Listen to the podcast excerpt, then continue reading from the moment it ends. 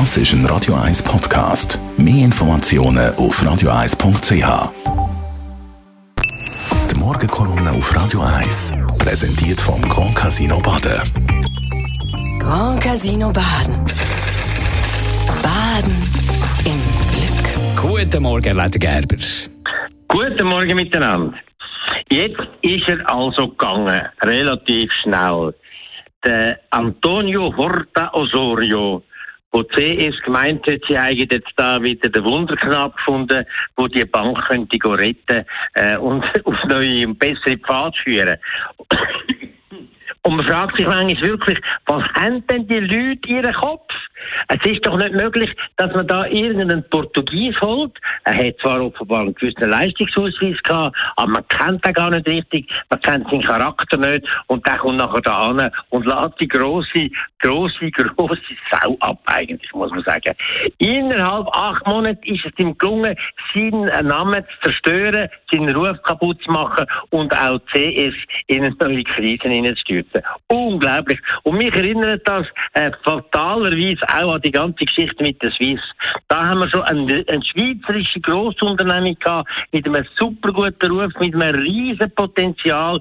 Und durch die Blödheit von unseren Schweizer Managern, und das sind alle Top-Manager von der Schweiz drinnen ist es gelungen, das in No Time kaputt zu machen und in einen Scherbenhaufen zu verwandeln.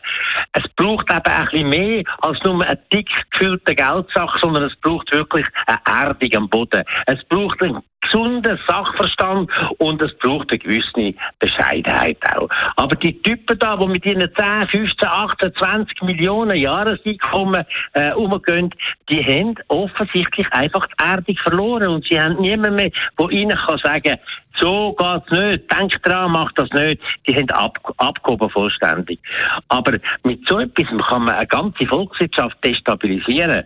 Gut, wenn jetzt die CS übernommen würde, wäre wär das vielleicht für die ganze Schweiz gar nicht so ein grosses Unglück. Aber es ist trotzdem eine Schande eigentlich, wenn ein Land mit seinen Assets, mit seinen wirtschaftlichen Kapazitäten und mit seinen Kompetenzen derart erbärmlich umgeht. Es erinnert einem nämlich auch jetzt gerade an die ganze Geschichte, die wir erlebt haben mit dem Djokovic. Der ist ja so groß und so eingebildet und so abgehoben worden, dass er gar nicht mehr gewusst hat, was es für Regeln gibt, die auch für ihn gelten. Und da hat er gemeint, er kommt mit dem Kopf durch die Wand und hat eigentlich seine eigene Karriere, seinen eigenen Ruf da damit zerstört. Vielleicht müssen wir in Zukunft wieder ein bisschen vermehrt bei der Ausbildung nicht nur auf Management-Tools äh, achten, sondern auch auf charakterliche Ausbildung. Denn das ist ganz entscheidend.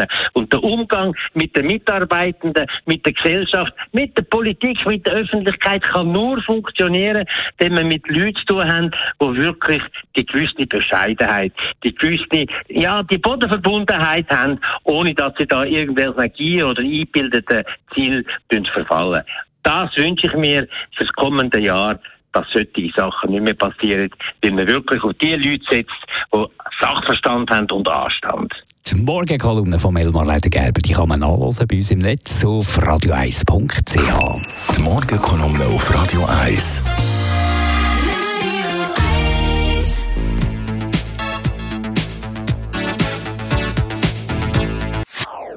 Das ist ein Radio 1 Podcast. Mehr Informationen auf radio1.ch.